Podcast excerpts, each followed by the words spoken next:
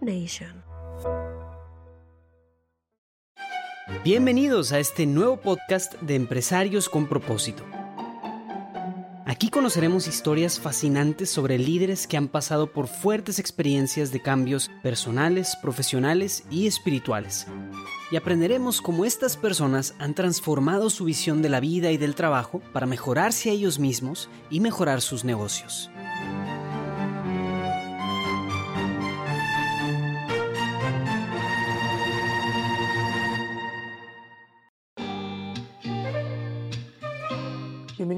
Episodio más de Empresarios con propósito. En esta ocasión tenemos el honor de tener con nosotros al empresario Ernesto Amador de la empresa Centuriosa y Servicenturiosa en Guayaquil y en Ecuador. Bienvenido Ernesto. Gracias Armando, gracias Julio, un gusto estar aquí con ustedes. Placer de verdad Ernesto tenerte hoy aquí como invitado primero que todo, pues empecemos. Cuéntanos un poquitico acerca de quién es Ernesto Amador y cuéntanos acerca de tu compañía. Yo tengo 61 años, soy un técnico en aire acondicionado de refrigeración. Tengo 39 años de casado, tengo cuatro hijos, siete nietos. Yo trabajo en una empresa de Dios que se llama Centuriosa y Servicio Centuriosa desde el año 83 básicamente de lo más agradecido porque tengo dos cosas que, que siempre le agradezco a mi padre. Tuvo la amplitud de mente de permitirme ser un técnico y no un ingeniero, ni un doctor, ni nada, de hacer lo que yo quería hacer. Y segundo, tener al amor de mi vida al lado mío. Conocimos muy jovencitos y este, aquí está 39 años después todavía contándolo y estando felices de que podemos contar hacia adelante. Depende de cuánto nos dé Dios para vivir.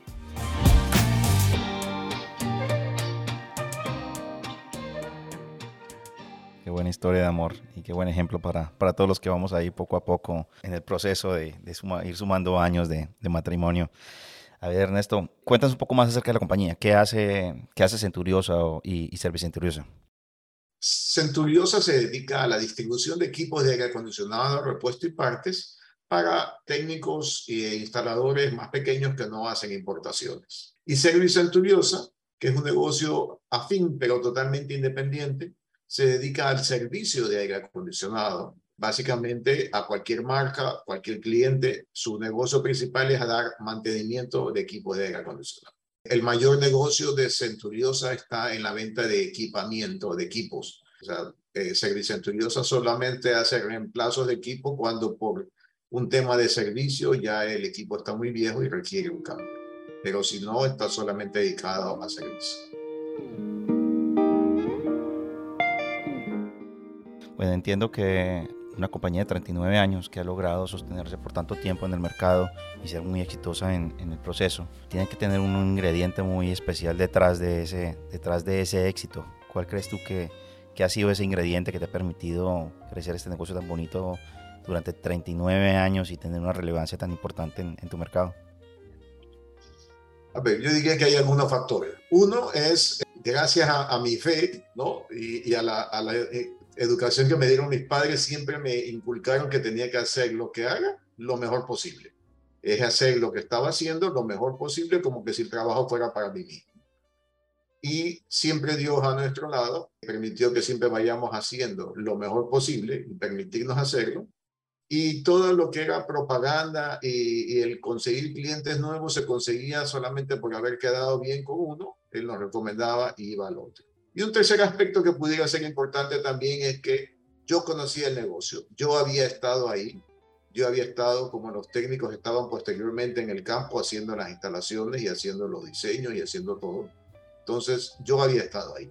Entonces yo siempre les digo, lo que yo aprendí en, la, en el college, que era solamente de dos años, es apenas un 10-15% de lo que hoy conozco. 85% lo aprendí delante de un equipo de aire acondicionado que no funcionaba y tenía que hacerlo funcionar.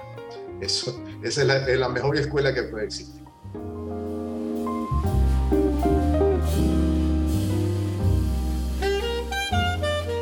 Una, una compañía, tú dices, la clave del éxito es que yo lo hice.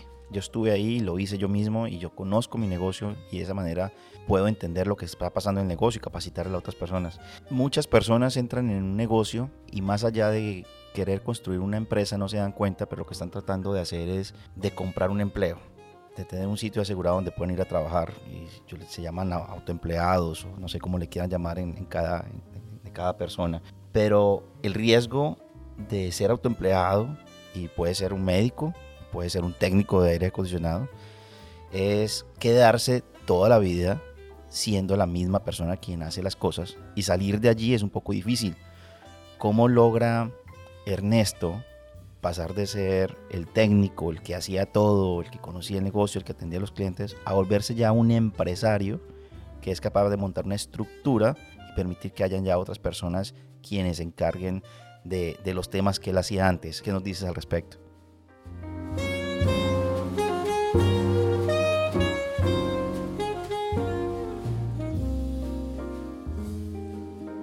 Tener siempre el conocimiento o la dedicación, quizás podemos llamarlo así, de que dentro de la empresa yo no soy indispensable, que siempre la empresa esté, eh, y desde que era un, negocio más pequeño, o sea, de que siempre el negocio no dependa de mí, que dependa de la gente que trabajaba con nosotros, ¿no? Que yo era una, una pieza ahí, digamos, importante, no lo vamos a decir que no, pero la idea era de que no haya ese problema de que la empresa no funciona si no estoy yo.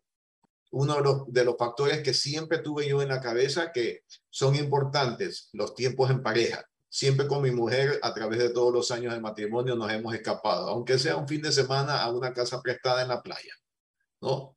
Dejando a los hijos de lado. Segundo, por ejemplo, cuando eh, eh, tenemos consciente claramente los dos de que primero está el matrimonio y después están los hijos, ¿no? Entonces, por ejemplo, por darte un ejemplo muy burdo, nos sentamos en la iglesia en un banco, ya los hijos ya están crecidos, ya, ya estamos con el nido vacío, pero cuando estaban con nosotros y ahora los nietos, nadie se siente entre ella y yo. Siempre estamos los dos juntos. Los niños o los nietos o lo que sea están a los costados, nunca entre ellos, entre los dos. Entonces, eso ha permitido que siempre estemos bien enfocados. Yo ya me di cuenta en un momento que yo no podía hacer todo que el negocio iba creciendo y había que darle la oportunidad de que crezca. Entonces yo fui dele, comenzando a delegar algo que yo ya había empezado a hacer antes porque yo no era indispensable y la gente comenzó a hacer lo que había que hacer. Desgraciadamente nunca es lo mismo cuando tú lo haces que si lo hace alguien más. Pero esos son costos del negocio y costos del crecimiento. Hay diferentes historias, obviamente cada uno dentro de empresa maneja diferente el, el, tema de ir delegando, de ir institucionalizando. Cuéntanos un poco con, con, ejemplos más específicos cómo fue tu experiencia, cómo lo hiciste tú en tu compañía, exactamente cuáles fueron esos, esos hitos que fuiste alcanzando y, y primero colocaste a esto y después entregaste esto y después entregaste esto, un poco rápidamente cómo fue ese proceso. Yo creo que fue un proceso natural, fue un proceso de necesidad de cubrir digamos, trabajos urgentes que ya no había quien los pudiera hacer e ir contratando a la gente que pueda irlos cubriendo. ¿no? Por ejemplo, al principio la contabilidad la llevaba a mi esposa. Ya cuando las cosas comenzaron a crecer, ya, ya se salía de nuestras manos. Lo mismo que hubo que crear en algún momento un, departamento de recursos humanos. Cuando comenzamos a, hacer las importaciones, porque ese fue otro, otro punto eh, de quiebre en nuestra empresa, es donde cambiamos de ser solamente una empresa de servicio a ser también una empresa comercial, porque comenzamos ya a importar equipos y materiales para poder hacer las instalaciones. Entonces, ya en algún momento que las importaciones eran tantas, había que contratar a alguien que ayude en las importaciones. Y así fue como se fue cubriendo necesidades más que todo, más que un plan estructurado. Entonces, esos han sido puntos que me han ayudado durante la vida. Hoy por hoy, ¿cómo está tu estructura de directivos? ¿Quién está al frente de la empresa o, cuál es tu plan de lo que viene para seguir delegando? Tengo la, la ventaja y la alegría de tener un hijo trabajando conmigo, lo cual ha sido una experiencia totalmente distinta de haber tenido yo directores de ventas, porque él es el director de ventas actualmente, de haber tenido un director de ventas que era una persona contratada a tener un director de ventas que se siente parte de la empresa, que siente que está ahí detrás. Eh, a buena hora, eh, yo le agradezco a Dios esto todos los días. Mis hijos son personas creyentes. Y entonces el que a veces me impulsa o me da ánimo a ciertas cosas es él. Por ejemplo, en la época de la pandemia, cuando la venta no iba a alcanzar a cumplir al menos el punto de equilibrio para poder pagar a todo el mundo, me decía, tranquilo, ya va a salir algo. Y en efecto salía. Estábamos siempre en las manos de Dios y Dios no, nos daba una ventita por ahí que ni pensábamos y salíamos adelante.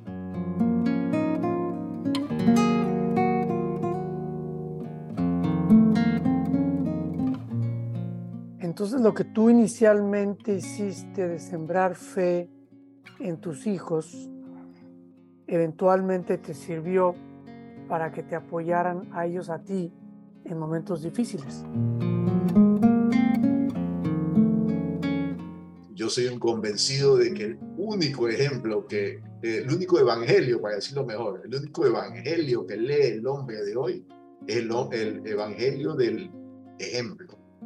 Entonces, ellos, ¿qué es lo que pasa? Ellos nos veían, yo digo, no hay mejor experiencia para un, un hijo y especialmente un hijo varón, es ver a su padre de rodillas rezando. Eso es uno de los mejores ejemplos. Pero con mi mujer nunca, o sea, indudablemente, pues en la etapa primaria de, de sus vidas, pues les enseñamos a rezar, y, ir a misa con nosotros y todo. Pero a medida que el tiempo fue pasando, ellos lo que veían en nosotros es que nosotros, por ejemplo, tuvimos un apostolado muy fuerte en, en Schoenstatt. En mi casa se, se inventó el verbo Schoenstattear. ¿no? Yo Schoenstatteo, tú Schoenstatteabas, porque todas las noches teníamos una reunión. Yo creo que fue un abuso para ellos, porque realmente sí eh, nos metimos muy de cabeza y debimos haber sabido decir que no, que eso es algo que a veces es muy difícil decir, no, ya sabes que ya estoy copado, ya no puedo más. Porque también, en, eh, digamos, en todos los momentos, en todos los movimientos, en todos los lugares, el que hace bien las cosas, lo siguen llamando para que haga más, en vez de comenzar a delegar y que alguien más se equivoque.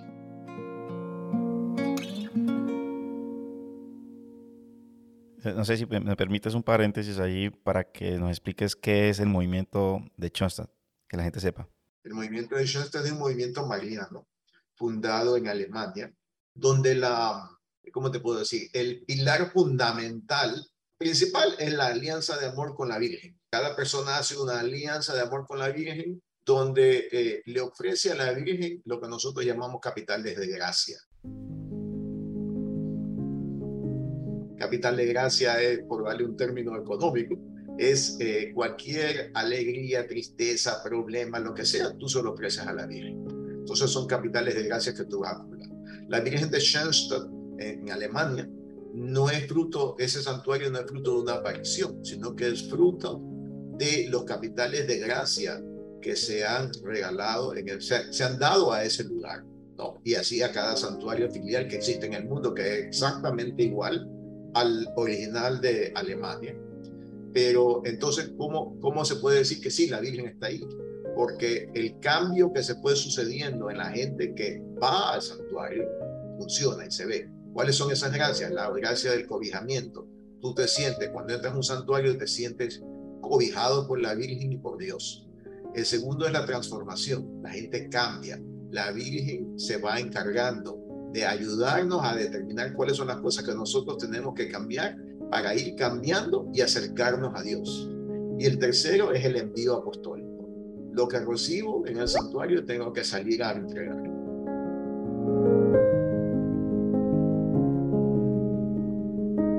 Es un, un movimiento completamente laico. Lo que sí hay es que no es parte del movimiento de Schoenstatt, pero empresarios schoenstattianos nos unimos para, mejor dicho, se unieron, porque yo me adherí, eh, se unieron para formar lo que se llama la Comunidad Internacional de Ejecutivos y Empresarios Schoenstattianos, al cual yo pertenezco durante 10 años. Gracias a ellos yo tenía abierto mi corazón para poner a Dios en la empresa. Pero en otra forma, yo eh, te explico por qué. Pero eh, puse poner a Dios en la empresa. El problema es que no tiene una metodología para hacerlo. Entonces yo estaba en reuniones muy bonitas todos los meses, llegaba aquí a esta silla, me ocupaba con 20 mil problemas en la oficina y ahí quedaba.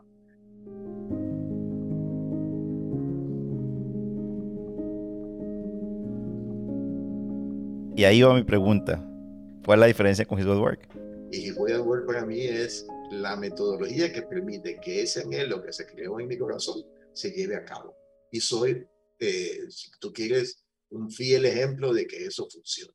El CIES lo que promueve es llevar la, la pedagogía de nuestro fundador de Schoenstatt al trabajo, ¿no? Y una de, la, una de las pedagogías, eh, si tú la lees y la estudias, es una es la del cuidado, ¿no? Que es lo que queremos hacer con la gente en Schoenstatt, en, en, en World, el cuidado de la gente. La otra es la pedagogía del vínculo. Tenemos que identificarnos con la gente, de que ellos sepan de que somos uno a uno, no soy jefe y, em, y empleado, estamos al mismo nivel. Somos los dos empleados de, de la empresa de Dios. El trabajo que él, él, él, realiza es tan importante como el que yo realizo. Y entonces ha sido así. Yo sé que ya nos montamos en el, en el camino de His Well Work, pero yo le voy a pedir que me dejen ir atrás un poquitico para cerrar un, un tema que quiero tratar contigo. Tú dijiste que un santuario de la Virgen se reconoce porque uno se siente cobijado y porque existen cambios. Pero se producen cambios espirituales en las personas, supongo yo, ¿verdad? ¿Cuál fue ese cambio espiritual que la Virgen ayudó a que Ernesto tuviera en su vida? El gran regalo, el más grande regalo que la Virgen me regaló en el santuario es darme a conocer a Dios Padre. Pero Dios Padre, papá. Dios Padre, Padre. Y hay un dato que dice, yo soy el hijo predilecto del Padre. Todos somos indudablemente hijos predilectos. Pero lo que quiere decir es que la atención a cada persona es tan detallada y tan minuciosa como cuando tú tienes el hijo predilecto, el engreído. Yo soy un engreído de Dios. Entonces, eh, ese es el gran regalo de la Virgen.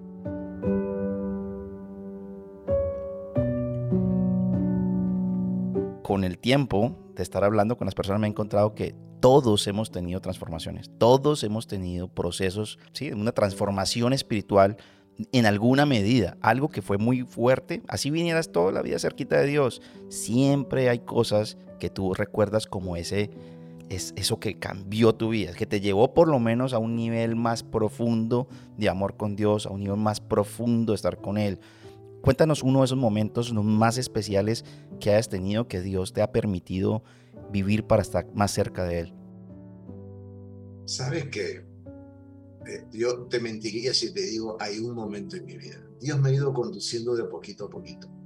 Mi vida está llena de diosidencias, ¿no? Con mi esposa, por ejemplo, nosotros tenemos un santuario en la casa porque existe la modalidad del santuario hogar. Se llama En las manos del Padre. Nosotros nos acordamos de que hubo un momento en nuestra vida que algo queríamos y no se daba. Al final es no serio. Tiempo después encontramos que eso no era lo mejor para nosotros. Entonces, ¿qué era? Dios Padre, como buen padre, no me daba lo que yo quería, me daba lo que era bueno para mí. Entonces, como te digo, ha sido un amor creciente con momentos importantes, indudablemente. Está la invitación de un sacerdote por una diosidencia que yo estaba ayudándolo a instalar unos aires acondicionados en una iglesia y me dice, no quiere pertenecer al movimiento de Schoenstatt. Yo le digo, sí, explíqueme un poquito. Entonces me explica que una, es un movimiento que acepta eh, la formación en matrimonio, eso es lo que le encantaba a mi mujer, hacer una, quería una formación en matrimonio. Entonces ahí estamos y, y nuestro camino sigue hasta el día de hoy. Y eso permitió que la Virgen me regale a Dios Padre. Yo tenía el concepto de Dios, por supuesto, indudablemente, no te voy a decir que no. Un Dios eh, providente, porque mis padres eran súper convencidos de la providencia de Dios.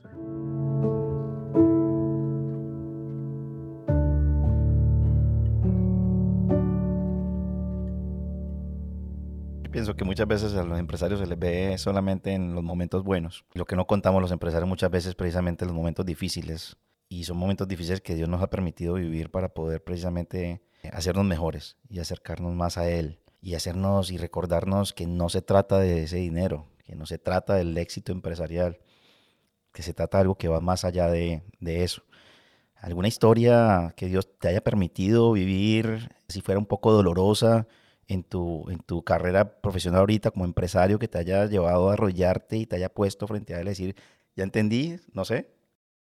Sí, el año 2016 es un año que me, que me pasa como un año difícil. estuvo lleno de cosas tanto de empresa como de, de familia. En el 2016 empieza por un terremoto en el Ecuador, pero a la semana siguiente mi hijo cayó enfermo. Tuve que llevarlo en avión ambulancia a Estados Unidos porque tenía una enfermedad inmunológica. De ahí, mientras él ya estaba en recuperación, la aduana me manda, me manda que yo entregue información de los últimos tres años de todas las importaciones que había hecho. De ahí eh, no iba pasado dos, dos o tres meses y mi hija me llama, que vive en Chile, me llama, suena el teléfono 5 de la mañana aquí. Contesto. Me dice, papi, se quemó el cuarto de los niños, de los dos niños. Pues justamente los dos niños se habían metido a dormir en un solo cuarto y estaba frío y habían puesto un calentador de estos de, de piso y desgraciadamente la niña se había levantado, algo había cogido, se cayó el calentador encima de los juguetes y incendia el cuarto. Gracias a Dios y por solamente gracias de Dios, los niños se, se, les quema la entrada de la nariz, no porque se, estuvieron en contacto con el fuego, sino que estaba tan caliente el, el cuarto que se les quema el borde de la nariz, el borde de las orejas, el, algo de, lo, de, lo, de la mano, o sea, la, la parte superior de la mano. Gracias a Dios no hubo ninguna. Óyeme, pero como te dice, es que eh, cuando las personas tienen problemas, es que dicen, no es que Dios me quiere mucho. Esa, eso ya llega un momento que tú dices, oye, no me quieras tanto. Fueron unos momentos más o menos difíciles. Pero yo te podría decir que si tú me preguntas cuál ha sido el momento más difícil de mi vida, ese año, porque fue todo en el mismo año, ¿no? Ahí donde tú logras, eh, yo soy un fanático, perdón, así, un fanático de la fe práctica en la divina providencia, ¿no? Dios provee, Dios nos cuida, no se me cae ni un pelo, Él sabe cuánto se me cayeron de aquí, ¿no? Entonces, eh, no se te cae un pelo sin que Dios lo tenga cuenta. Y este, en ese, en ese año, ¿no? Qué difícil la parte humana. Tú tienes el concepto en tu corazón de que la fe práctica y la providencia tienes que confiar ciegamente en Dios, pero la parte humana se revela de una forma tan grande, pero tan grande que tú dices, pa ¿ya? A ver, ¿dónde está toda mi fe en la fe práctica y la divina providencia? Entonces, pero Dios te ayuda y salimos adelante. ¿Cuál sería la diferencia entre fe práctica en la divina providencia y lo que se dice también el destino? Eh, yo creo que no existe destino. Eh, Dios nos va marcando un camino, ¿no? Eh, cada, movimiento o, o, cada persona en la Iglesia Católica lo llama de forma distinta. En Schoenstatt lo llamamos el ideal personal. ¿Qué es el ideal personal? Dios tenía una idea eh, que quería que yo realice en mi vida. Y Él me puso esa idea en la cabeza, ¿no? Es mi trabajo encontrar cuál es esa idea, cuál es ese trabajo que Dios quería. ¿no? Entonces, eh, cada cual logra sacar. ¿Cómo logré yo sacar mi ideal personal? Es a través de escribir la historia de mi vida cuando ya tenía yo 35 años. Y yo fui mirando a través de toda mi vida la acción de Dios en mi vida durante todos esos años. Por eso tú me dices, ¿hubo un momento de un flash, así como quien dice a San Pablo que lo tiraron del caballo? No, no, no hubo eso. Dios me fue hablando todo, durante toda mi vida Dios me había ido hablando y me había ido conduciendo. Por eso yo digo, no existe destino, Dios me conduce hacia un lugar, ¿no? Soy un ferviente eh, creyente de a Dios dando, rogando y con el mazo dando. O sea, yo no me puedo decir, sentarme aquí y decir, ah, Dios, yo tengo una empresa que es tuya, mándame los clientes. tengo que hacer mi parte, ¿no? Entonces, hay que, hay que hacer lo que hay que hacer para que el negocio crezca. Y el negocio debe ganar dinero, porque si gana dinero puede crecer. Nosotros tenemos aquí una ley que es una ley de distribución de utilidades. 15% de todas las utilidades todos los años van hacia los empleados, ¿no? Entonces, mientras el negocio más crece, mayor utilidad hay, más se puede entregar a los empleados y, y podemos crecer.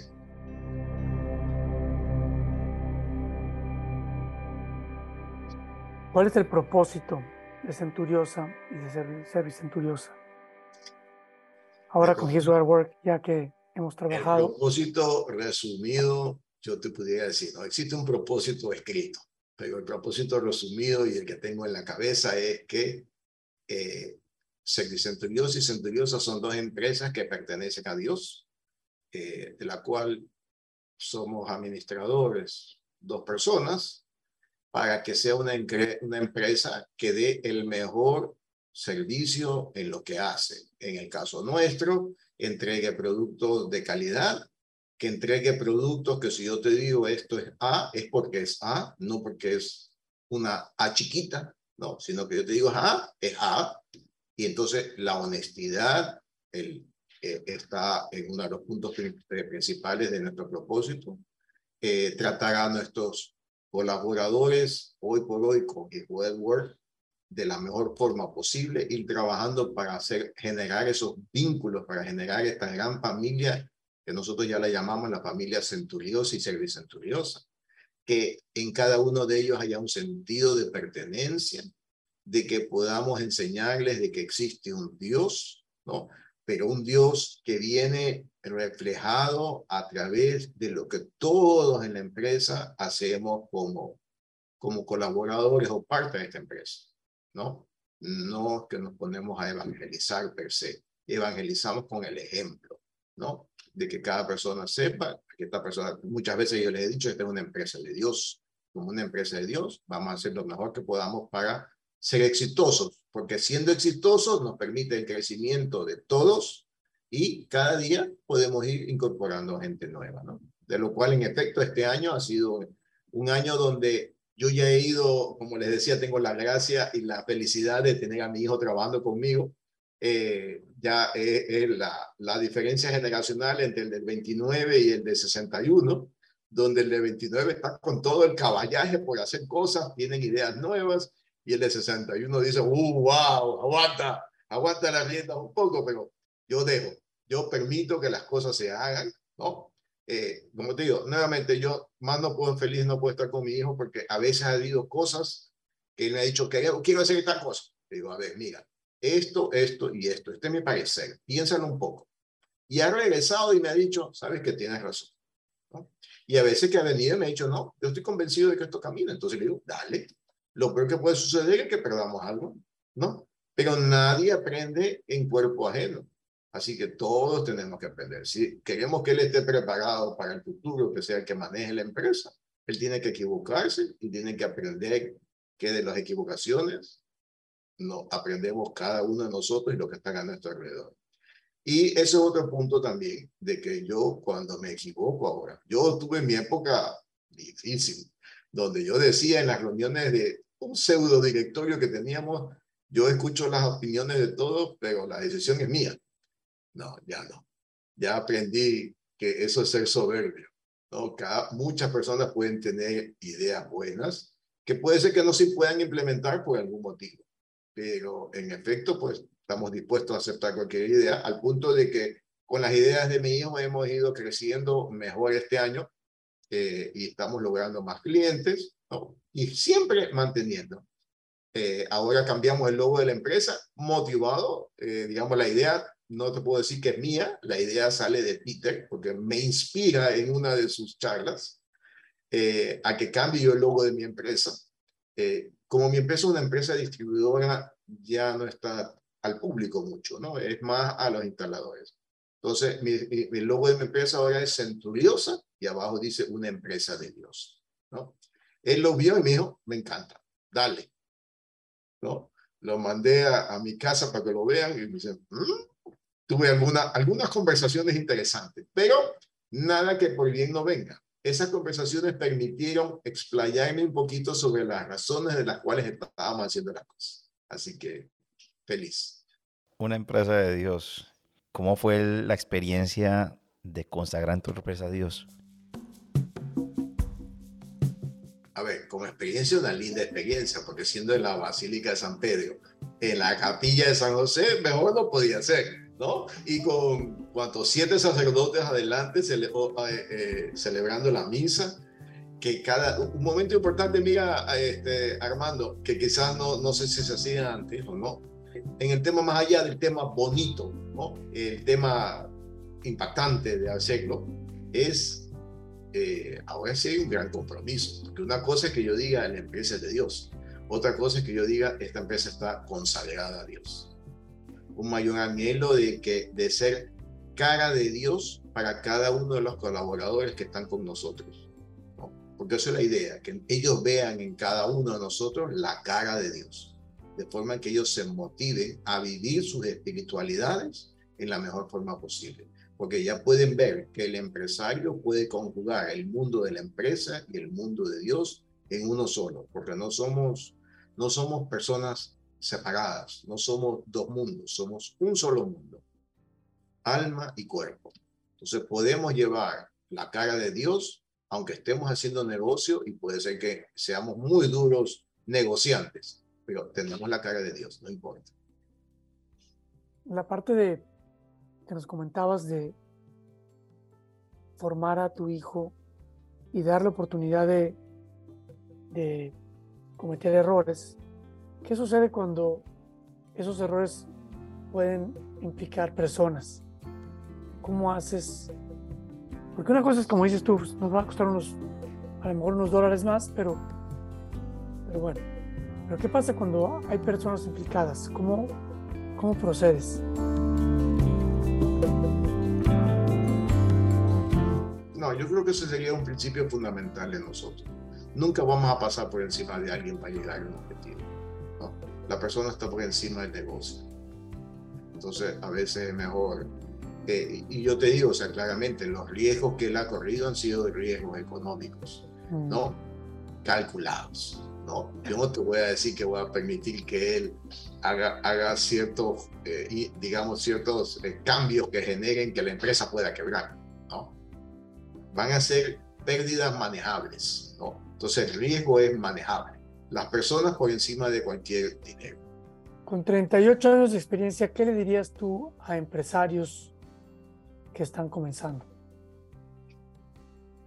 A ver, por un lado, eh, respondiendo a esa pregunta primero, ¿cómo sé que es mi ideal personal? Existe una ley que se llama la ley de la puerta abierta y la puerta cerrada. ¿no? A veces se nos abren puertas y uno entra por una puerta. Y una vez que entras por esa puerta, hay otro, otra ley, la ley de la resultante creadora. Si tú te metiste por una puerta y ves que las cosas funcionan y van mejorando y mejoran para ti y para las personas que están a tu alrededor, tomaste la decisión correcta y fue el camino correcto. Si te metes por una puerta abierta y haces lo que pensaste que querías hacer y la resultante es que las cosas no funcionan bien, estas cosas no daño y todo, tienes que salir de esa puerta, cerrarla y tratar otra puerta. Como, eh, como consejo a los empresarios nuevos, hagan lo que les gusta, lo que les llama hacer, donde, donde ustedes quieren hacer. No busquen hacer algo porque eso me va a dar dinero. No, eso no funciona. Más bien, en lo que yo me gusta hacer, ¿cómo hago para que eso me pueda generar suficiente ingreso para mantener a mi familia, para mantener a, a los trabajadores que tengo y poder ir creciendo? Pero pónganle empeño, trabajo duro, nada viene fácil busquen a dónde está su habilidad, dónde está su talento, dónde pueden desarrollarse. Lo mínimo que tú puedes hacer es tener un trabajo que le devuelva a la sociedad lo que la sociedad te ha dado a ti. Entonces, haz algo que beneficie al mundo, que beneficie a la sociedad. Nada se consigue a velocidad. Inclusive los cambios de e-work, yo estoy consciente que los cambios de e-work en mi empresa van a ser lentos poquito a poquito. Ahí es donde vamos a ir viendo que las cosas crecen. Pero entonces eso es empeño, esfuerzo en lo que me guste para que el trabajo me guste. No que la, el trabajo sea una carga. Voy a trabajar, hoy qué pereza. no, voy, porque tengo cosas que hacer. Yo sé que uno se cansa y todo, pero ahí vamos. No hay que sacar las cosas adelante.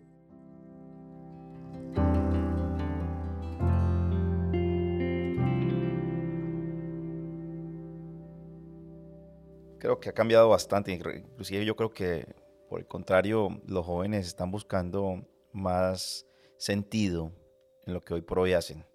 Antes nosotros buscábamos cuál era lo práctico, qué era lo que más daba dinero, qué era lo que... Pero ahorita el, joven está más llevado hacia el sentido. Y yo creo que es inclusive es la gran oportunidad que nosotros tenemos como His Web Work, de llevarle y darle sentido a las vidas de estos jóvenes que están abiertos, que están locos por, por darle sentido a las cosas y dejarte estar trabajando como, como nos vieron trabajar y como trabajar los mayores sin sentido. Ellos sí quieren que haya un propósito. Y creo que His Wild Work trae ese propósito más fuerte que nadie más, porque el propósito, no hay, no hay mayor propósito que Dios. Y no hay mayor propósito que amar al, prójimo y ver al prójimo en nuestros colaboradores. Así que creo, y lo, digo porque curiosamente una gran parte de las personas que escuchan el, podcast son personas muy jóvenes. Y, creo que, es muy interesante ver lo que está pasando en la, en la, juventud y cómo esa búsqueda de propósito debemos de llenarla, mayor propósito de todos que es Dios. Yo lo único que tuviera también de comentario acerca de los jóvenes, ¿no? Otra teoría que yo tengo y que estoy totalmente en contra. Hemos satisfecho las necesidades de los chicos demasiado pronto, ¿no? Y muy sencillamente, sin mucho esfuerzo. Entonces, eso también. Y estoy totalmente de acuerdo contigo. Qué mejor que, que nosotros pudiéramos llenar la falta de sentido, el ansia de sentido de los jóvenes con Dios y una mirada diferente del mundo. El mundo no está para servirnos de Él, sino para servir a y entre ellos, indudablemente a Dios. Sí, eh, tenemos a empresario Ernesto Amador, secretos del éxito. Pues no hay un gran secreto, ese es el secreto. Es la fe, la excelencia, la tenacidad. Y para Ernesto nos compartía mucho también el, matrimonio. Para Ernesto sí es, ha sido formación e inspiración, Schoenstatt. Para Ernesto el cambio vino en la conciencia de la responsabilidad que Dios le dio a Ernesto una empresa, no para él, sino para devolver al mundo. Nos habla también de educar a los hijos en austeridad, es más fácil que, que educarlos en la abundancia. Por último, cómo saber que, que, hago lo que Dios quiere para mí. Él habla de que debemos hacer lo que nos gusta, lo que Dios nos está llamando. Como por ahí dicen, lo que haría yo hasta gratis. A mí lo que me queda y me gustó muchísimo es el tema de las la puerta abierta y las puertas cerradas y la resultante creadora. Me parece espectacular ese, esa, como, le, como lo mencionas y cómo explicas esa, digamos que esa metodología de vida, de saber si vas por buen camino, que es, va muy relacionado con saber si estás haciendo la voluntad del Padre y, o estás siendo un poco rebelde con lo que el Espíritu te está pidiendo que hagas en, en, en tu vida. Me, me, encantó esa, esa parte. Néstor, simplemente agradecerte de todo corazón por el tiempo que nos regalaste hoy. Sé que va a ser un episodio muy bonito que va a llegar a muchas personas y, y, le va a llegar a sus corazones. Así que mil gracias de verdad por tu tiempo. Eh, Julio, Armando, ha sido un gusto para mí. Como dice, de lo que está lleno el corazón habla la boca. Lo dejo con un pensamiento adicional. El fundador de Schoenstatt decía, siempre debemos estar con la mano en el pulso del tiempo y con el oído en el corazón de Dios, ajustándonos a los cambios de los tiempos, pero siempre vamos escuchando como Dios quiere que vayamos ejecutando esos cambios que van sucediendo en el tiempo. Bonito, Ernesto. Muchas gracias. Armando, un placer de nuevo. Que estés muy bien. Despedirnos. Si les gusta este contenido, por favor síganos, compartan estos episodios con sus amigos, familiares, todas las personas que ustedes crean que le puede hacer bien escuchar Empresarios con propósito. Muchas gracias a todos y nos vemos en la próxima.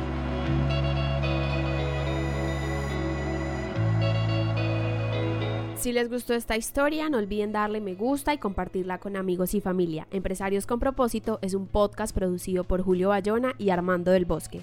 Nos pueden escuchar cada martes en su reproductor de podcast favorito. Gracias por escuchar.